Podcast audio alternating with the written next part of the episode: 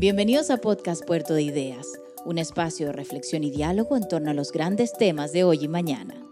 En este episodio titulado Escuchar y leer la distopía, Caso 63 y el final del metaverso, el guionista y escritor Julio Rojas aborda su imaginario de distopías y ciencia ficción, además de las nuevas narrativas y formatos para la creación literaria. Entrevistado por la periodista Angélica Bulnes durante el Festival Puerto de Ideas Valparaíso 2022. Que lo disfruten. Bueno, buenos días. Estábamos muertos de ganas de partir con Julio porque no nos para la lengua, no nos ha parado la lengua en toda la mañana. Eh, muchas gracias por estar aquí. Eh, muchas gracias a Puerto Idea. Quiero hacer una mención porque la verdad es que realmente este es un esfuerzo que hace eh, Puerto Idea increíble. Así que estamos muy agradecidos de estar aquí, ¿no es cierto, sí, Julio? completamente agradecidos. Estamos muy contentos. Em, Julio, ya a esta altura de la vida no necesita mucha presentación, pero igual yo quiero hacer un poquito de presentación porque me gustaría decirles que, que em, mucho antes de que todo el mundo quisiera ser guionista, eh, mucho antes de Caso 63, eh, en otra línea quizás, ya estaba ahí Julio Rojas, eh, que no sé si ustedes saben, pero eres ontólogo de profesión. Entonces estaba hace muchos años, lo que pasa es que se ve muy joven, pero tiene una larga trayectoria. estaba ahí en el Hospital Salvador, en uno de los lugares donde trabajaba, en un jardín secreto, y cada vez de, ese, de ese trabajo de odontólogo, de dentista, empezó a dedicarle cada vez más tiempo a, hacer guiones. Hacer guiones, que un, un, arte que fue aprendiendo de manera autodidacta, o sea, que no, no tiene estudios formales, aunque ha estudiado mucho. Eh, y entonces ya desde hace muchos años que Julio es una presencia muy importante y reconocible en el mundo audiovisual, ha sido guionista, ha hecho varias películas con Matías Visa, ha sido con el director que más ha hecho películas, Sí, ¿no es cierto? Sí, pues está eh, varias, Sábado en la cama, La vía de los peces y también, por ejemplo, Mi mejor enemigo con Alex Bowen. Además, trabajó eh, en varios canales como asesor de contenido, eh, en guiones. Y si uno, si uno pregunta en el mundo audiovisual por Julio, una de las cosas que te decir, sí, una presencia muy importante, pero además una estupenda persona. En, en, en un rubro donde no, no todo el mundo habla de que el resto son buenas personas, así que eso, es gran mérito. Bueno, y en eso estaba Julio hasta que año 2019, eh, o como más bien comienzo de 2020, viene la pandemia, eh, surge Caso 63, esta audioserie que hicieron con Emisor Podcasting, que eh, hizo la producción Spotify y que se ha convertido en un fenómeno, eh, ya tiene versiones en Brasil. Si ustedes pasan por Times Square eh, por estos días en Nueva York, hay un afiche realmente gigante sobre Case 63, eh, en que las voces no son esta vez eh, Antonia Segers y Néstor Cantillana, sino que eh, Julian Moore y Oscar Isaac, está siendo un fenómeno. Eh, y ahí entonces Julio Rojas se convirtió de una presencia que era muy conocida en el mundo audiovisual a que, por ejemplo, ayer fue un colegio acá en Valparaíso. ¿Qué colegio era? ¿Te acuerdas? El colegio. eh, ¿Cómo se.? Liceo Pedro Mon. Bueno, fue el Liceo Pedro Montt y había colas de eh, estudiantes que querían autógrafo. Una de las adolescentes que estaba ahí le pidió 14 autógrafos. ¿Pero para qué quieres 14? Para venderlos. Bueno, con esto nada más quiero decirles que es un caso raro porque la gente no hace cola para pedirle autógrafo a los guionistas, solo para mostrarles como la magnitud del fenómeno que ha pasado en torno a Caso 63, a Julio Rojas, que además ahora acaba de publicar, ahí están sus dos novelas. La primera es del año 2017, que ahora acaba de ser reeditada, que es una novela como un, de, como un thriller, es una novela policial acá en Valparaíso, y esta que acaba de ser publicada, que es conversa totalmente con Caso 63. Yo la estaba leyendo y como que hay cosas que no, que tenía dudas con respecto a Caso 63 que descubrí ahí eh, en el final del metaverso. Así que bueno, partamos dándole un aplauso a Julio por la pega que... Gracias. Bueno, estamos felices de que estés aquí. Y la primera pregunta ineludible es cómo el dentista termina haciendo audioseries eh, para los principales actores y actrices de acá en Chile, en Brasil y en Estados Unidos. Sí, bueno, yo tampoco lo entiendo muy bien. Eh, yo tenía un hobby que era, bueno, primero, gracias Angélica por la presentación, me, me encantó, quería seguir escuchándote. yo, claro, estudié odontología, tengo un, colega que está aquí, eh, que me vino a ver, un dentista, compañero, eh, y era un dentista como cualquier dentista con un hobby, que era escribir.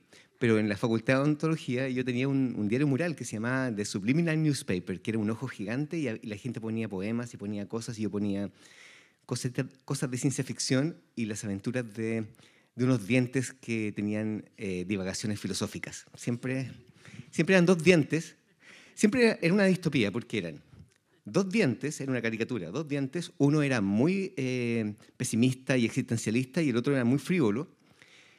El existencialista siempre decía cosas como, ¿qué es la vida? Eh, ¿Estaremos viviendo en una simulación? Cosas así. Y cuando el otro, el otro decía, em, cuidado, y luego venía una tenaza y extraían al diente existencialista. Siempre era así, era bien pesimista. El que hacía la pregunta eh, se iba.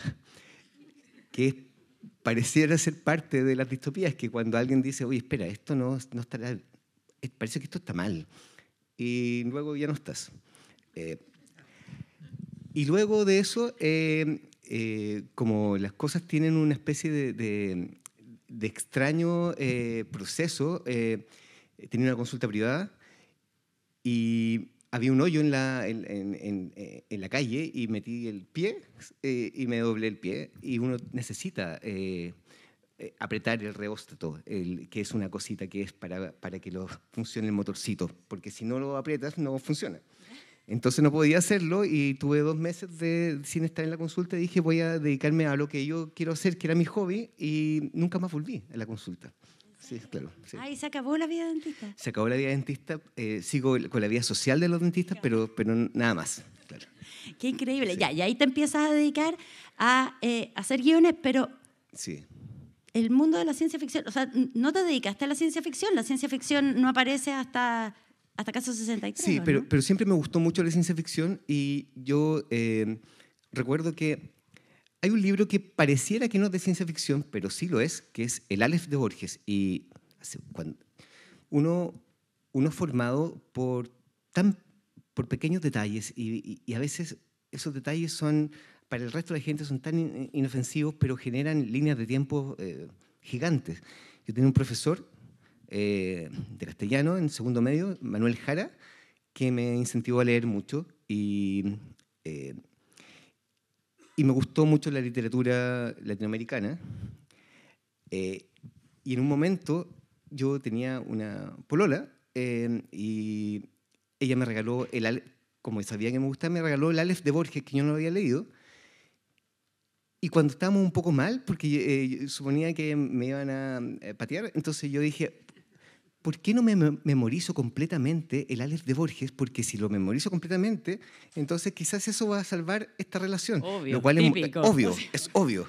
¿Cómo no va a ¿Cómo no Imagínate. ¿Cómo uno dejar un pololo que se sabe? El Aleph de Borges, claro. Bien, no, no funcionó, pero sí me di cuenta de algo eh, memorizándolo, que eh, hablaba de una superinteligencia, el Aleph de Borges. Estamos hablando de, antes de Internet, está Borges, y hay un personaje, Carlos Argentino, que habla sobre, dice, yo imagino el hombre del futuro que va a estar en una torre donde va a poder controlar todas las cosas a distancia y, y habla como Internet y habla como este mundo interconectado. Y, pero él es un pelmazo, es, es un personaje absolutamente eh, estúpido, soberbio, eh, no tiene nada de creativo y no comprende el poder que tiene porque tiene un Aleph, que es un punto eh, donde convergen todos los puntos en, el sótano, en el sótano de su casa. Y tener un Aleph en su casa es como tener una superinteligencia donde convergen todos los multiversos ahí. Y, lo, y, aquí termino. El, el, asunto es que sentí que Borges era, era el merecedor de haber eh, sido el dueño de, de, de ese conocimiento, porque era Borges pero parece que ese conocimiento no, se le dio a él, sino que se dio a alguien mm, eh, que no tenía habilidades de ningún tipo, que es una metáfora muy buena de gente que trabaja en Silicon Valley, que está manejando cosas increíbles, pero que tampoco son tan brillantes y están manejando algo que, que uno quisiera manejar. Claro. claro, con una responsabilidad. Ya, pero volviendo, voy a cruzar dos cosas, porque me, dice, me dices tú, ya, y entonces me, me rompo el pie, tengo que hacer reposo, eh, y nunca más volví a mi consulta. Ya, pero de ahí a, no vuelvo a mi consulta, o sea, de ahí a, me gusta la ciencia, me gusta hacer guiones, Mm. eh, me gusta dedicarme a escribir, a hacerte un espacio. Estoy pensando en toda la gente que todos alguna vez pensamos en que queremos cambiar de vida. Entonces, ¿cómo se hace para cambiar de vida? Para hacerse un espacio en un mundo que no era Claro, tuyo, claro. sin tener además el título, en un área eh, que tampoco es- tiene un mercado gigantesco Mm, claro. de oportunidades. Sí. Bueno, yo, eh, yo siempre escribía. Escribía eh, con consulta, sin consulta, desde segundo medio siempre escribía mucho, todos los días un poquito, todos los días. Y en una reunión social eh, encontré o, del, del jardín infantil eh, de, de mi exmujer, en un momento se acercan dos productores de cine y me dicen que qué hago. Yo le digo, soy, soy dentista. eh, ¿Y ustedes qué hacen? Nosotros hacemos películas. Eh, ¿Y cómo se hacen las películas? Bueno, se hacen unos guiones que son como cuentos, pero muy, muy visuales. Ah, qué entretenido. Te invitamos a una conferencia sobre un gran guionista chileno que se llama Jorge Durán, que hizo una película que era el guion del, del beso de la mujer araña, que fue a Chile a dictar una conferencia de guion. Entonces, como yo era un dentista inofensivo, me invitaron. Entonces yo me senté ahí y vi esa, esa consulta y me encantó, tomé apuntes.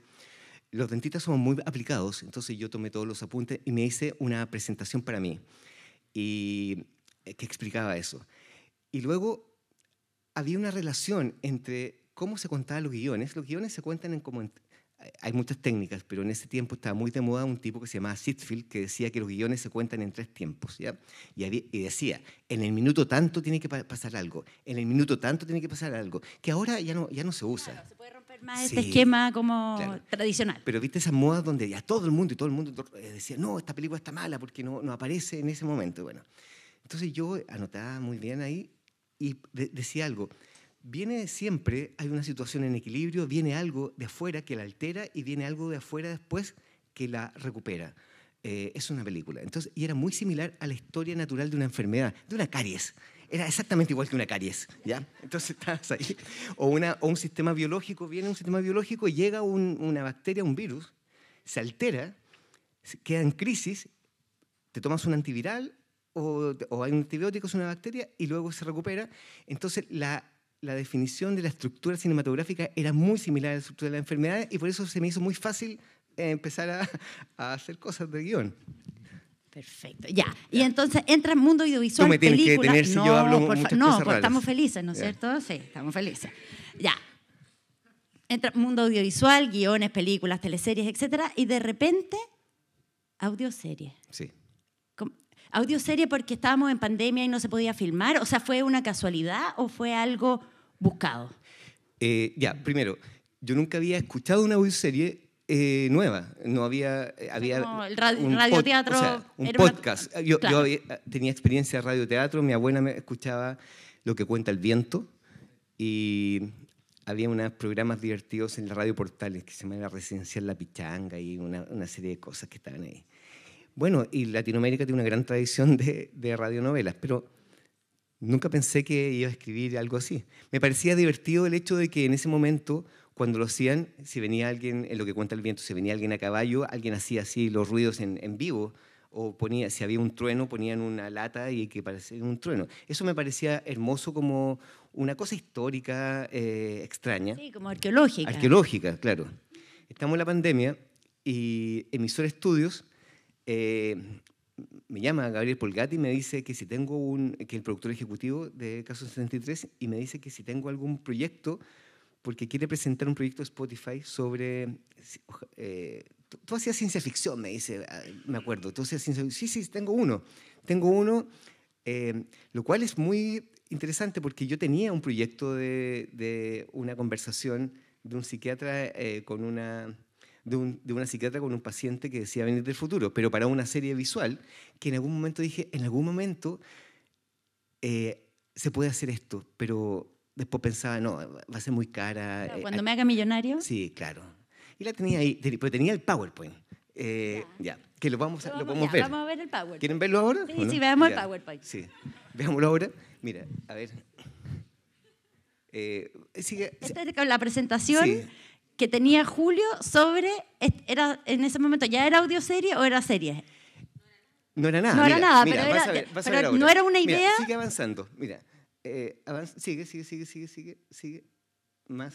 Esta- ah, bueno, estas son las cosas que he hecho. eh, Es que esto lo vamos a ver Sí, después, después lo porque vamos después. primero Mira, caso 63. Ava- Avanza, avanza, avanza, por favor. Ahí está. Esto. esto ya, dale. a- Anterior, por favor. la Anterior. Ya. Se llama Caso 63, yo le puse podcast. eh, y había una silla. La siguiente.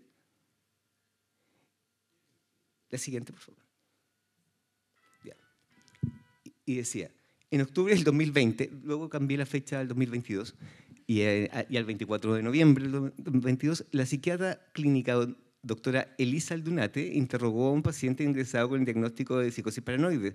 El paciente no portaba identificación y fue ingresado como un NN y el número de su ficha clínica, caso 63. Y, y yo pensaba, ella debería eh, ser como la, la actriz que lo interprete en mi mente cuando yo lo escribía, como Amy Adams, ya, como Ya. de la película El Arribo, de Rival. ya. ¿El Siguiente. 63 por alguna razón específica? No, ninguna. solo- Siempre pensé que era súper bueno cuando sonaba muy serio, cuando algo alguien le pone un número a algo.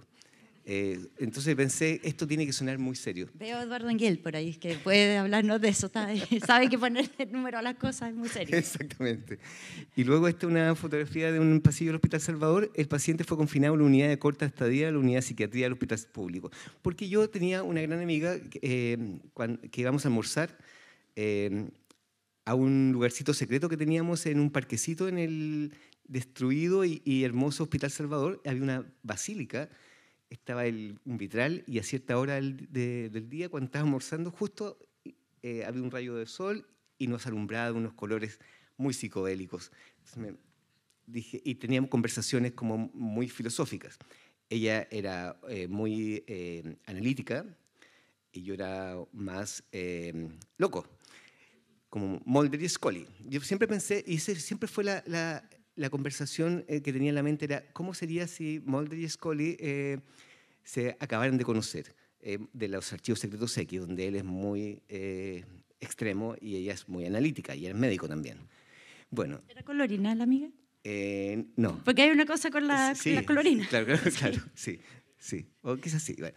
Eh, sigamos. Luego, el paciente presenta ideaciones y pensamientos delirantes, inconexos con la realidad y sin la presencia de otra psicopatología base.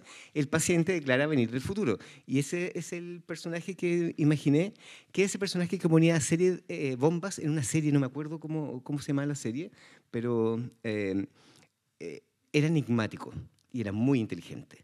Y yo creo que siempre tenemos esa atracción por como estos casos como Aníbal Lecter, est- estos personajes que son como agujeros negros de donde no puedes saber si tú estás teniendo el control o la otra persona está teniendo el control, si está mintiendo o no está mintiendo. Bien, y, y luego eh, la siguiente. El delirio del paciente 63, esto el corazón del, del proyecto, era, en su delusión, este eh, ho- hombre del futuro dice venía a impedir que una joven llamada María Beitía, esta es una amiga que María Beitía, tome un Estamos vuelo de conociendo a San- María Baitía. ¿eh? Sí. Esto es un momento. Sí. Tome un vuelo de Santiago de eh, de Chile a Madrid en julio del 2021. No se llama así en todo caso. Según consta en las grabaciones, en el cuerpo de María Beitía se producirá la mutación definitiva que, dará que, la- que hará que la cepa COVID-19, ya controlada, mute y se vuelva un patógeno más eficiente en su le- letalidad. Aquí me quiero detener porque esto fue al comienzo de la pandemia. Todavía no empezaba el mundo como de la, eh, la discusión de las nuevas variantes. Eh, pero habíamos tenido clases siempre, yo trabajaba en un equipo de salud pública en el hospital eh, y había muchos epidemi- epidemiólogos a mi alrededor, siempre me gustó la epidemiología y a lo menos siempre sabía que si hay un virus, el virus va a mutar en una población que todavía no está vacunada y con cada mutación pueden pasar dos cosas, puede ser que se desactive o puede que venga algo muy, muy malo.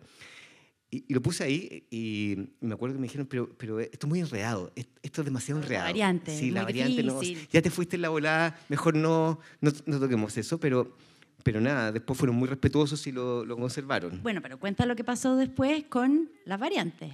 Ah, Porque tú bautizaste a la variante como Pegaso. Sí, bauticé la variante con Pegaso y luego alguien me llama, eh, un amigo de afuera me llama y me dice, eh, que, que trabaja en epidemiología y me dice, oye, tú sabes que vamos a poner eh, eh, números de eh, nombres a las nuevas mutaciones del COVID. Cuando ya empezaron a aparecer, Omicron. Sí. ¿Por qué pusiste Pegaso? Porque una de las ideas originales era poner nombres mitológicos. Y lo que viene ahora es que van a, ya, ya empezó, esta nueva variante se llama Cancerbero, se llama Perdón Infierno. Esperemos que a nadie se le ocurra poner Pegaso en la siguiente. Bien, pero estamos hablando de que esta fue la presentación siguiente, por favor. Eh, cuando el paciente 63 desaparezca, la doctora Aldunate enfrentará un dilema, que era un dilema ético, que es, ¿le creo o no le creo? Salvo la vida de una paciente que parece que está en peligro o no, o una persona que refiere que va a secuestrar o no. El, típico dilema de, conflicto. Y sigamos. Y ahí termina con, la vida de una joven está en peligro, y si lo que dice el paciente 63 es verdad. Siguiente. Eh, Caso 63, un podcast trailer de ciencia ficción para los tiempos que corren. Esto fue la primera presentación. esta es la primera presentación. Yo no tenía nada escrito. Esto era eh, comienzo de 2020. Sí. Ya, y se lo presentas a emisor. Sí. Y Gabriel Polgati lo, ve y se lo manda a la gente de Spotify. Spotify lo lee y dice, mándenme el primer capítulo. Eh, y escribí el primer capítulo. Lo que lo que hice fue bien tramposo en el primer capítulo, porque como no tenía idea para dónde iba y tampoco sabía si era un mentiroso o no, porque en un momento pensé, vamos a hacer un relato donde la gente crea que está, eh, al principio obviamente uno cree que es un problema, alguien con un problema de salud mental, con un delirio, luego sospechamos de que está mintiendo y luego va a ser un escritor de ciencia ficción que está probando, poniendo a prueba a una psiquiatra. Pero luego... Eh, uno, yo creo que todos nosotros eh, somos eh, muy adictos al tema de los viajes en el tiempo. Y había tanta incertidumbre. Estamos hablando de algo que se escribió en un momento alterado de la humanidad. Habían pumas en la calle, eh, estábamos confinados. Todo el mundo tenía opiniones sobre lo que venía del COVID. Mucha gente decía en las redes sociales, no, esto se va a acabar en tres semanas más. Otros no, esto es, esto es una experiencia de aniquilación de la especie y, y, este es el virus que nos va a terminar por eliminar. Había tanta incertidumbre que me pareció que era coherente que de verdad viniera al futuro a advertirnos de lo que habíamos eh, hecho. Eh, y, ahí, ahí mutó, mutó hacia, hacia cómo es la, la, realidad de Caso 63. Ya, pero ahí tuviste que hacer, porque una de las cosas que tiene la serie, que acaba de estrenar su tercera temporada, es que, mm, es que las cosas tienen que conectar, o sea, tiene un mapa en que las cosas que dicen en el primer capítulo tienen que ser coherentes con las cosas que van a pasar en la tercera temporada, en términos de que conecten, de que no mm. te desdiga, sobre todo que además el, eh, el género ciencia ficción tiene un público que es muy demandante en eso, o sea, que son muy fijados, eh, que, que buscan, que examinan con lupa si las cosas coinciden o no coinciden, si la matemática funciona. Completamente. O sea, no es que tú puedas improvisar, ya y el segundo capítulo va a pasar esto, hay que en algún momento delinear el asunto. Claro. Hay que aclarar que yo no, no tenía idea de que esta serie le iba a gustar a más de cuatro personas a mi alrededor. Entonces yo dije, voy a hacer lo que a mí me gusta. Y, y yo soy ese público, un público que, que, que dice, ¿por qué pasó esto? Y que eh, no voy a comicones, pero eh, eh, todos sabemos el estereotipo del de el, público de una comicón que dice, en el capítulo 4 tú dijiste esto. ¿Por qué? Entonces quería que reducir la cantidad de personas que me insultaran por haber cometido errores y lo que hice fue un mapa gigante antes de empezar a escribir. creo, que, creo que lo tengo, a ver. se llama, bueno, estos son los bucles. El caso entre el bucle principal, bueno, no se ve un poco, pero... Ah, mira, ahí se ve en un bucle uno puede empezar por cualquier lugar. Yo empecé eh, por, bueno, el 2022 eh, y establecí todas las conexiones para que nada se me olvidara. Esto es la versión simplificada. Fueron muchos, muchos, muchos mapas. Y eh, me acuerdo que los pegué en la pared y también hice una línea de tiempo. Ah, mira, la siguiente. De algunos eventos que iba a decir el, el viajero y ahí están los eventos. 2020. Eh, Mira, y llegamos al presente, llegamos, esto fue escrito hace, claro, dos años, y ahora estamos en el momento, a punto de que suceda esta serie.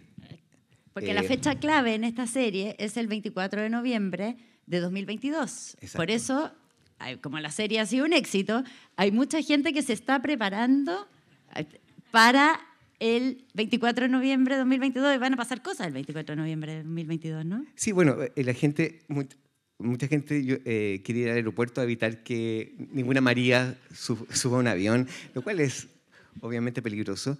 Eh, una persona que se llama María Beitía me, escribió y me dijo que, que, le había arruinado su vida porque no, podía subir a los aviones.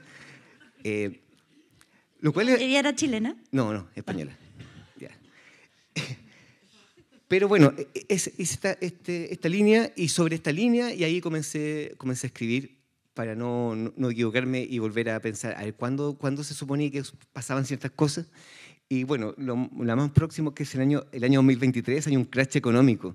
Eh, el año 2023 archivos UFO desclasificados y nace Pedro Reuters. Bueno, eh, nada, es eso. Toda la línea del tiempo hay, esto, hay una, dimensión como creación, imaginación, pero también hay cosas que tuviste que estudiar, o sea, hay cosas reales. Por ejemplo, eh, em, episodio de Garner Malet. Eso eh, es un episodio, una cosa que ocurre en la serie en que eh, tú te puedes conectar con tu yo del futuro. Sí. Bueno, eh, si estaba escribiendo sobre un viajero en el tiempo, había ciertos problemas filosóficos y, de diseño, que es ese viajero en el tiempo. Eh, aunque los físicos dicen que es, más fácil viajar hacia el futuro que, y bien imposible viajar hacia el pasado, bueno, había que resolver cómo viajar hacia el pasado. Y, la gran pregunta, que es la pregunta de volver al futuro, o esa pregunta de las paradojas del abuelo, es, si vuelve viene el futuro a cambiar el pasado, y cambia el pasado porque va a venir. Es, un, es una pregunta filosófica.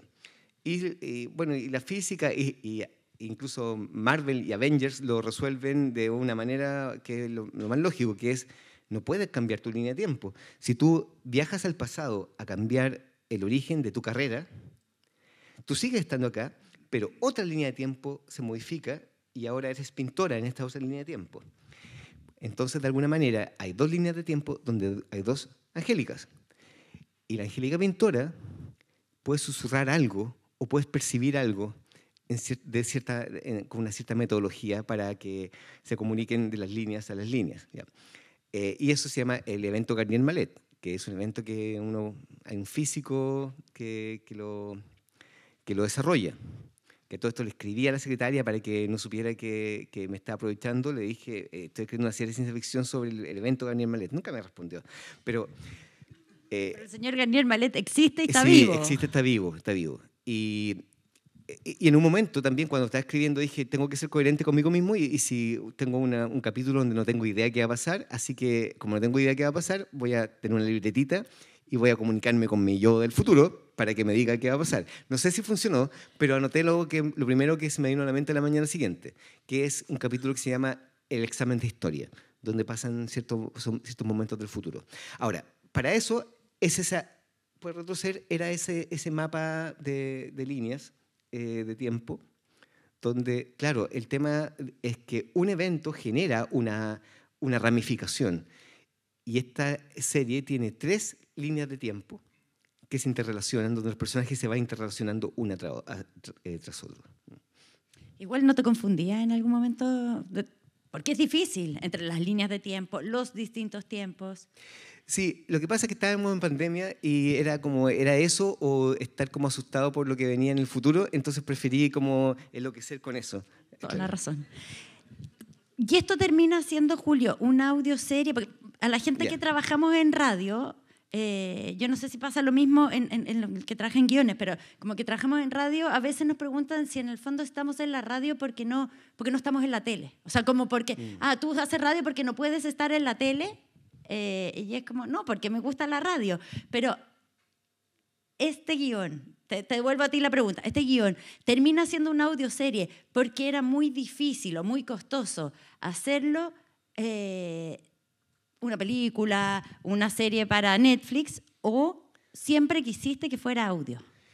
Eh, primero no sabía que, si iba a ser una, una, novela o una idea que quedaba guardada en el computador, pero sabía que era muy difícil que una plataforma como Netflix o Amazon o cualquiera confiara en ciencia ficción latinoamericana, porque la ciencia ficción estaba secuestrada por el mundo anglosajón, básicamente porque ellos tenían el dinero para hacer cosas. Ahora, en una audioserie pasa algo increíble. Uno, yo tengo, en este momento, si quiero hacer una, tengo el mismo dinero que tendría Christopher Nolan para hacerlo, porque es una audioserie, entonces no, no hay costos para mí. Eh, porque además la, superproducción no son nuestras cabezas. O sea, nosotros hacemos la pega de la superproducción, que es que nosotros nos imaginamos eh, todo lo que en una, una, cosa audiovisual tendría que ser con recursos eh, físicos, digamos. Exacto, claro. Lo cual da una ventaja gigante y también un vértigo gigante porque como guionista siempre estaba la restricción de que no puedes escribir escenas de noche, por ejemplo, con mucha gente. Escribir esta escena era imposible, eh, porque hay que llenarla de extras. En cambio, una audioserie, ahora ah, vengo a hacer una sobre una base de Marte. Eh, y, una terapia, eh, algo pasó con una base de Marte, volvieron los, los, colonos, nadie sabe por qué, qué pasó, y un terapeuta tiene que dilumbrar en 10 capítulos qué pasó en Marte. Pero hay flashbacks de la colonia marciana y cada, cada descripción de la colonia marciana eh, hubiera sido algo insólito, millonario. Pero nada, lo escuchas ahí y te imaginas que estás en Marte.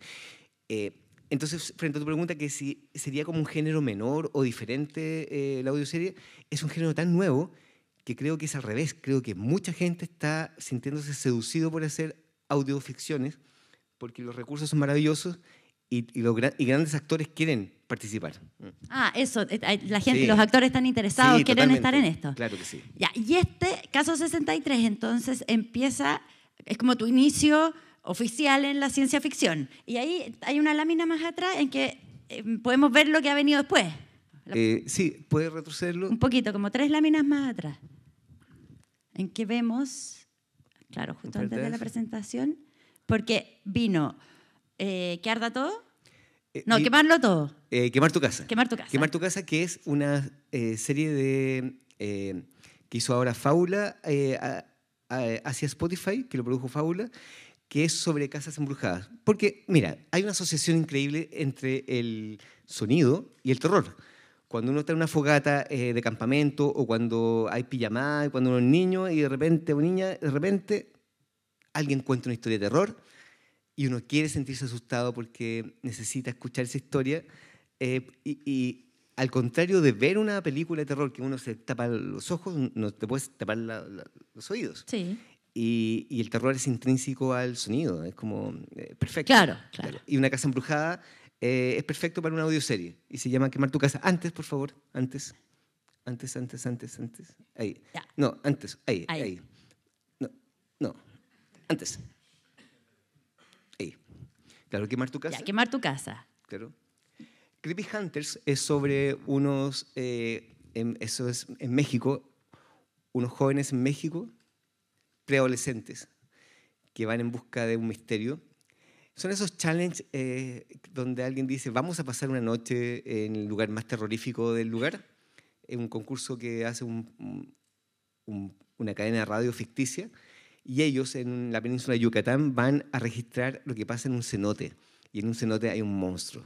Y es, eh, es una historia como los Goonies. Eh, luego está eh, Cine Rojo, ahí arriba, con la maravillosa Blanca Levin, que es de Amazon Music, que tiene que ver, son todas distopías, ¿ah? esto tiene que ver con una joven que, una, una mujer que se encuentra comprando y vendiendo, haciendo teletrabajo, y trabaja en una compañía de, económica de acciones y compra y vende acciones eh, y la llama una compañera del trabajo y le dice que viene compró unas horas de una computadora cuántica y la computadora cuántica acaba de decirle que hoy, jueves, por ejemplo, en la noche, en el, se llama, antes se llamaba jueves rojo, se llama cine rojo, va a colapsar el sistema financiero completo. Entonces ella pregunta que viene un, crash económico. Eh, ¿De qué magnitud? De la magnitud es que tiene que salir a comprar agua, cuchillos y benzina. Eh, de esa magnitud. Y es los 10 capítulos de una distopía donde se empieza a derrumbar el sistema económico. Y es solamente con llamadas telefónicas y eh, se llama Cisne Rojo. Y luego está Borrado, Turing y Retornado, que es una trilogía sobre la inteligencia artificial que me da mucho miedo, y luego Retornado, que es sobre Marte. Ya, y, y todo, y dice, todo sobre la distopía. ¿Por Sí. qué? ¿Por qué la distopía?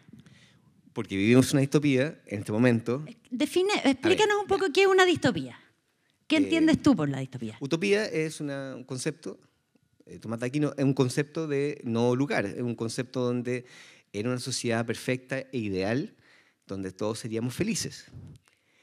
Y en la búsqueda de la utopía, los reglones se tuercen y caemos en unas situaciones no muy agradables, sociedades que parecieran felices, pero que tienen ciertas características de, de- de anormalidad, donde la especie humana sufre.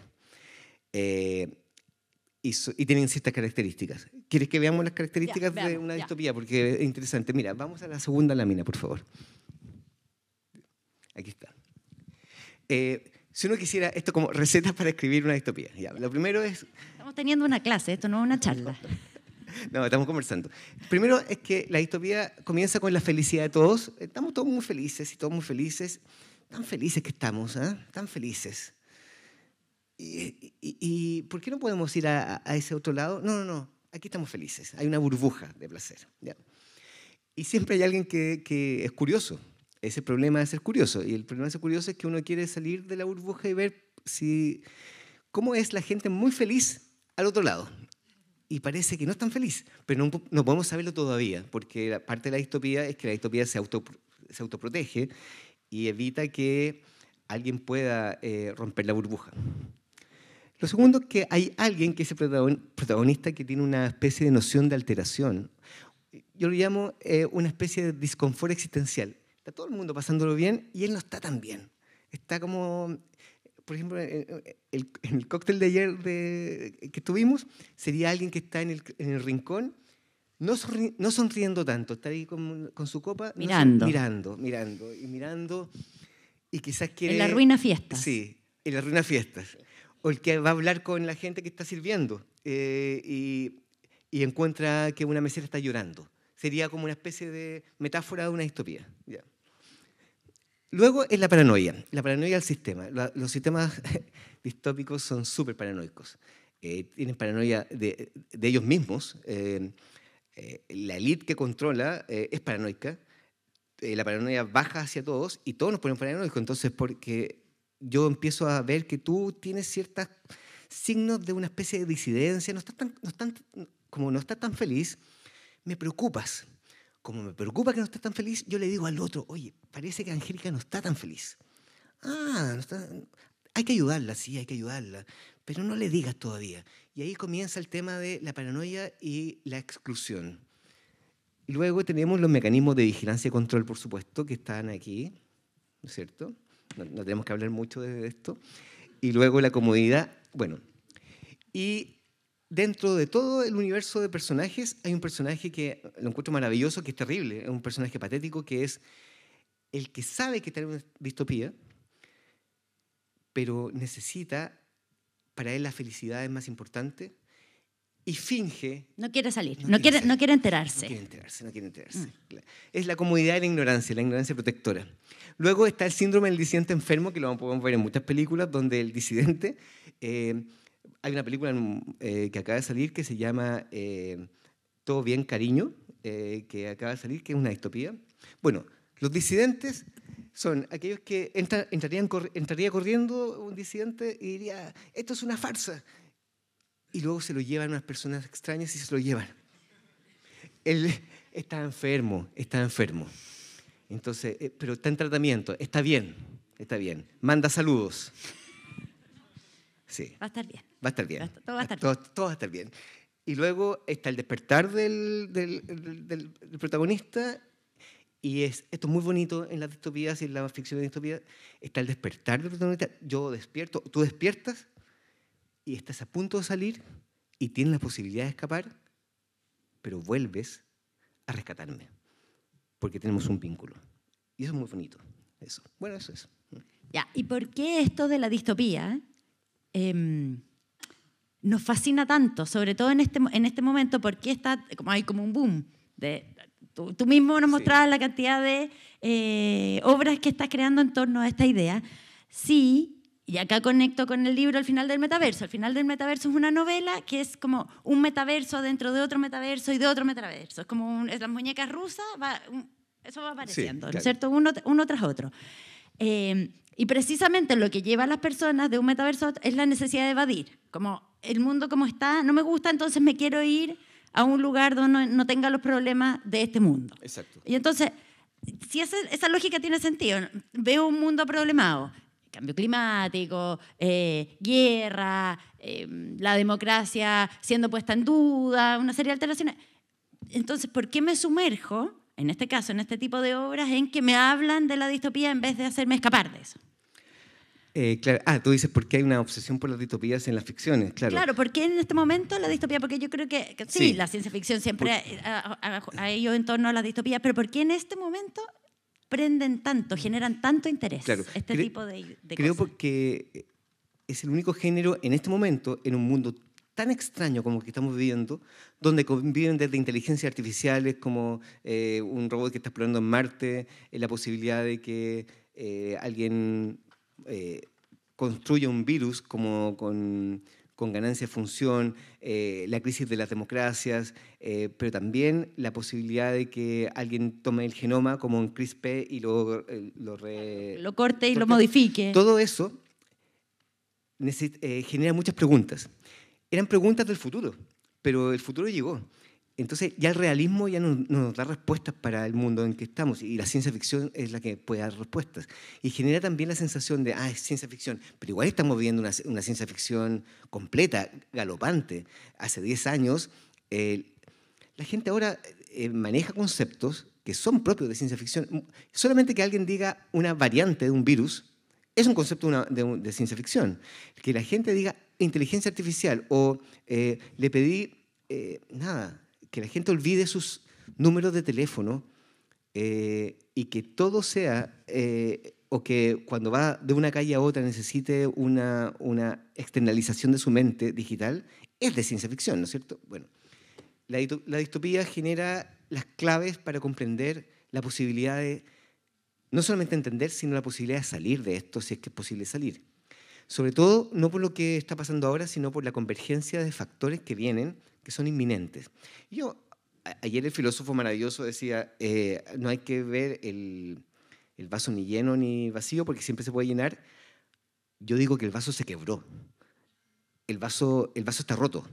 Eh, no hay ¿Y eso te hace un pesimista? O sea, el futuro es terrible. yo soy un tecno pesimista, pero de aquellos. Que los, los pesimistas son los eh, optimistas del futuro, del futuro posterior. Pero digo que se está el futuro post-Pegaso. Post-Pegaso. ¿Por qué lo digo? Bueno, eh, eh, obviamente es, una mirada desde la ciencia ficción, no, no, no salgamos escapando, pero estamos en un mundo donde se está, está están convergiendo cuatro, cuatro, cuatro, elementos dramáticos. Inteligencia artificial desatada. Cuatro meses antes, las inteligencias artificiales eh, por ejemplo, una inteligencia artificial que hace imágenes, porque uno les dice las imágenes como DALI, está totalmente obsoleta en relación a la nueva versión.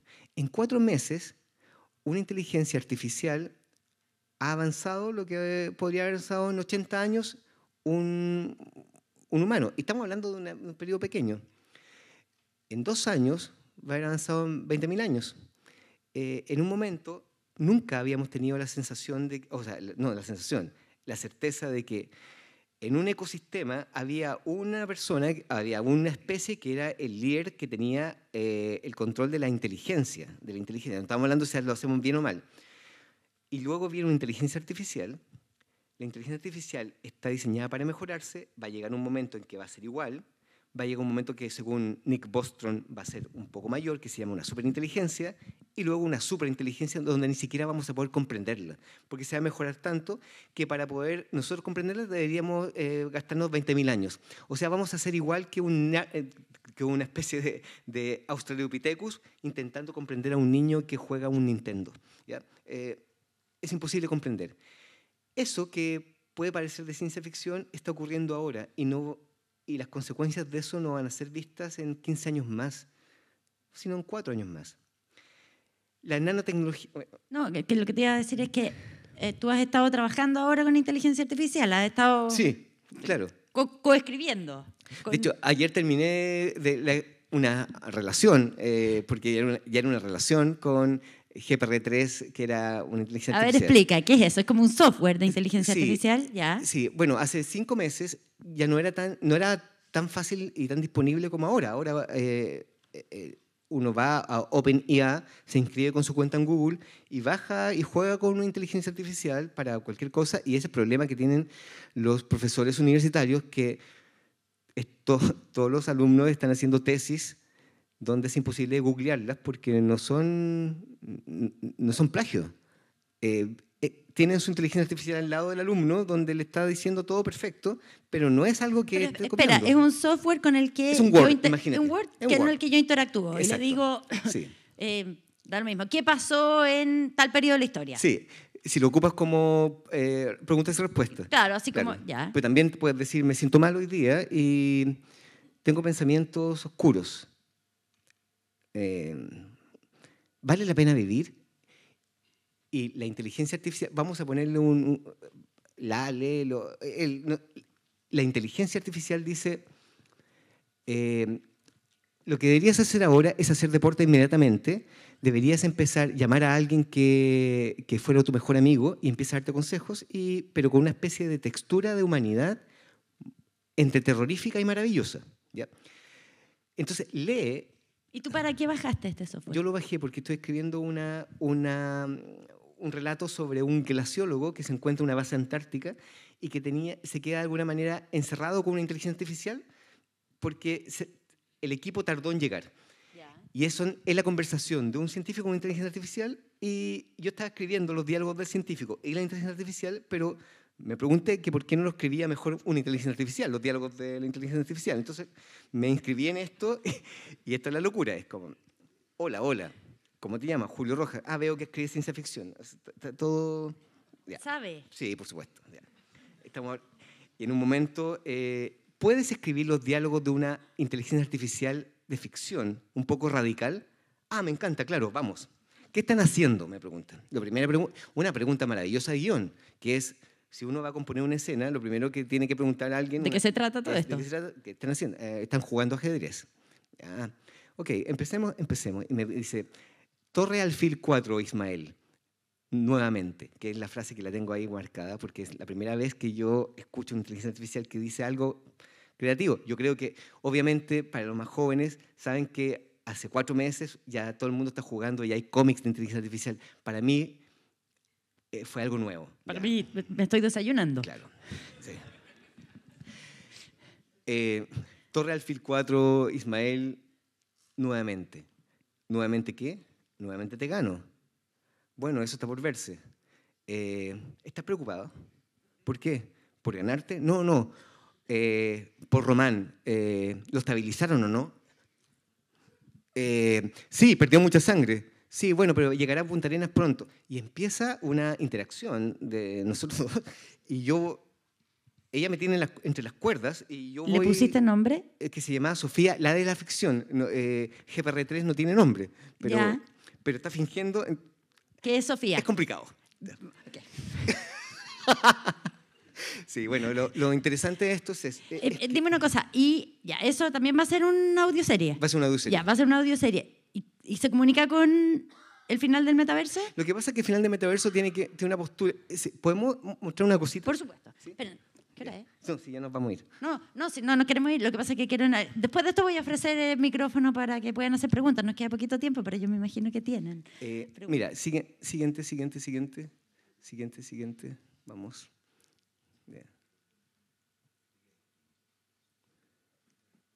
Eh, y aquí ya. Ya, aquí, paremos un poquito acá.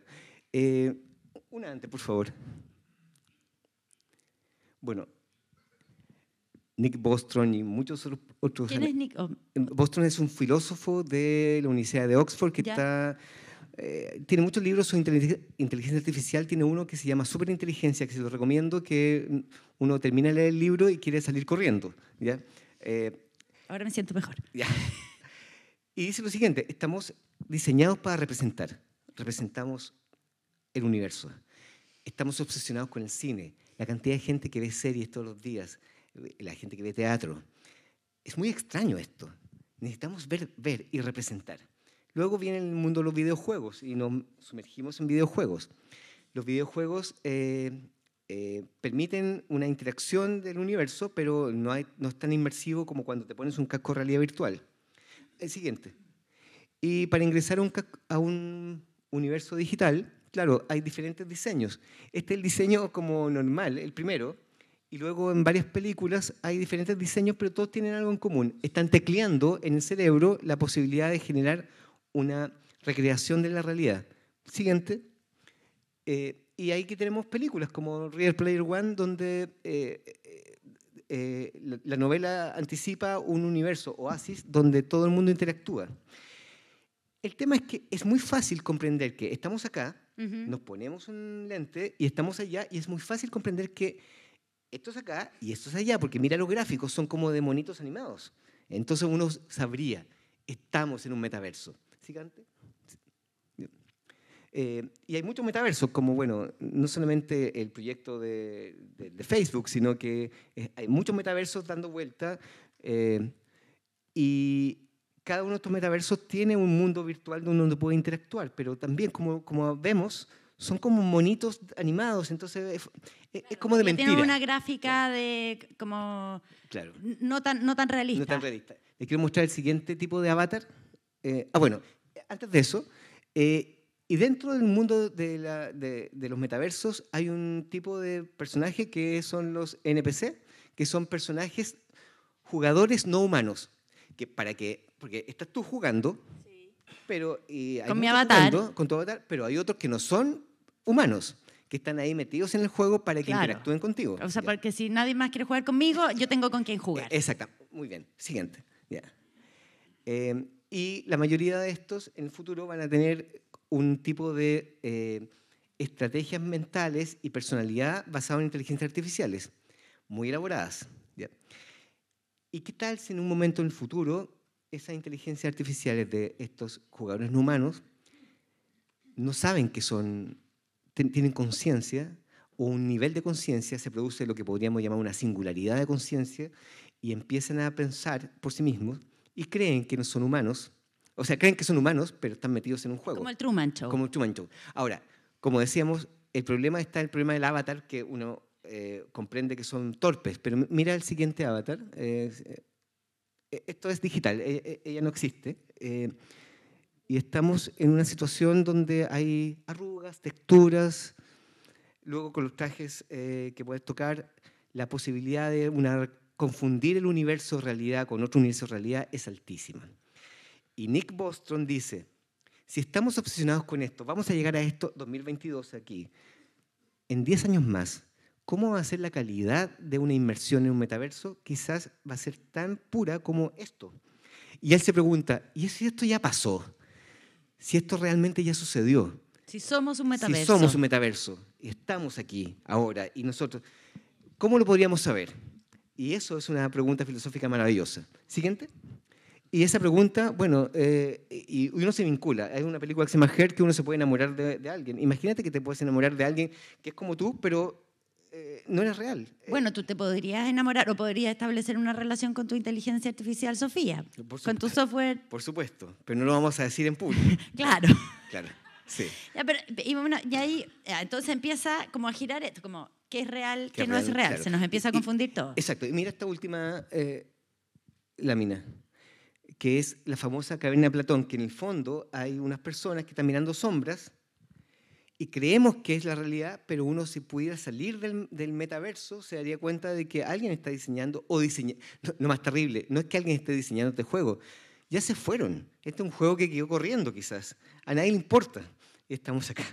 Y en lo último, eh, y, esta una, y quiero terminar con esta lámina que me parece maravillosa, que es el, como el círculo de Flamarión, donde hay un monje, un sabio, que en fondo se asoma y sale el metaverso ah. y mira la realidad. Acabo de entender algo del libro. Eso, es. Ya, eso. Y, para, antes de pasar la palabra, solo una, una, pregunta que es como, ¿sí o no? hay una Sofía en este libro, hay una Sofía en Caso 63, hay una Sofía en la historia del glaciólogo. Estás tú también creando como un universo Marvel, o sea, estás a partir de Caso 63, también estás creando, así como Star Wars, como George Lucas que crea distinto, a partir de una historia empieza a crear distintos spin-off. ¿Estás haciendo sí, eso? estoy haciendo eso. Ya, entretenido. Y con eso cerramos. Un aplauso para Julio. Gracias por escuchar Podcast Puerto de Ideas. No olvides seguirnos en redes sociales para enterarte de nuestras actividades. Hasta pronto.